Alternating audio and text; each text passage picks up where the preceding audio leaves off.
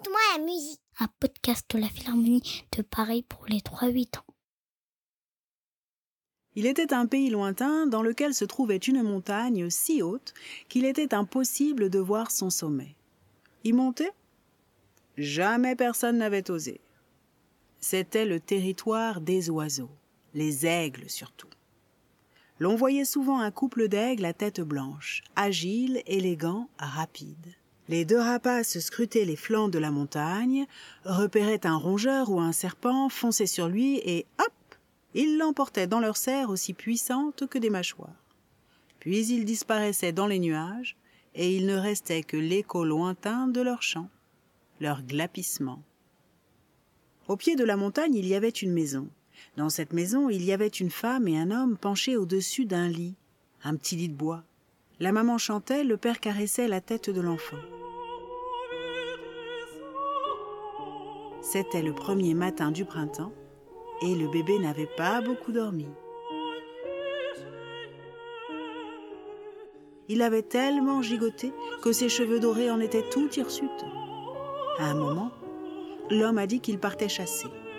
La femme a hoché la tête, puis elle a pris l'enfant dans ses bras pour le bercer. Encore. Elle était tellement épuisée que c'est elle qui s'est endormie. Le bébé, lui, s'est laissé glisser le long de sa jambe, et sur le sol il a foncé à quatre pattes jusqu'à la porte. Une fois dehors, il a continué d'avancer droit vers la montagne. Il a grimpé quelques mètres et s'est bientôt retrouvé face à un gros serpent. À ce moment-là, deux ombres majestueuses ont caché le soleil, agiles, élégantes, rapides. C'était le couple d'aigles.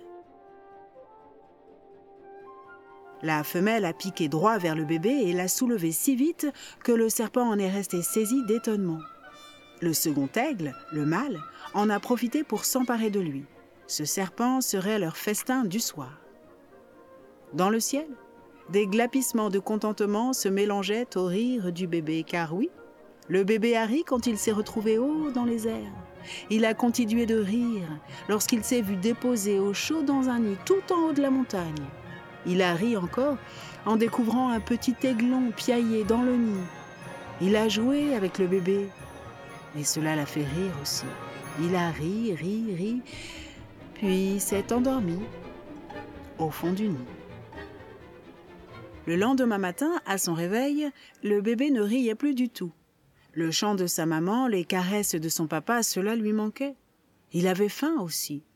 Il faut dire que la chair crue du serpent ne lui disait rien.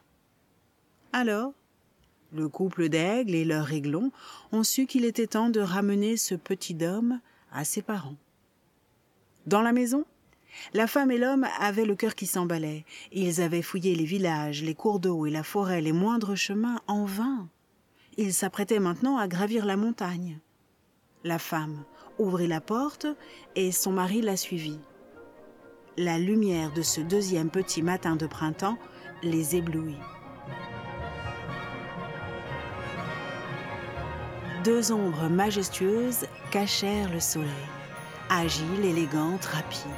Dans le ciel planaient deux aigles glapissants suivis d'un aiglon. Ils entendirent à travers les glapissements le rire de leur bébé, avant même de pouvoir le voir. Puis les aigles se sont rapprochés à grands coups d'ailes gracieuses. Ils ont déposé l'enfant au pied de ses parents et ils se sont éloignés lentement. La femme et l'homme ont serré leur bébé, fort. Maintenant, leur cœur cognait de soulagement et d'amour. Mon petit bébé, tu as bien failli devenir l'une des leurs. Et puis, le temps a passé.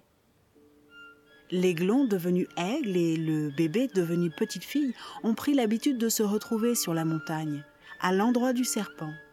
Ils y ont passé des heures, plume contre peau, glapissant et chantant, grandissant, ensemble. Elle, tout le monde l'appelait moitié d'aigle. Et cela lui plaisait car c'était exactement celle qu'elle était devenue, une moitié d'aigle. C'est en souvenir de cette amitié entre un aigle et une humaine qu'au pied de la montagne, quand vient le printemps, les habitants dansent, chantent, jouent de la musique et revêtent un étrange costume, moitié homme, moitié aigle.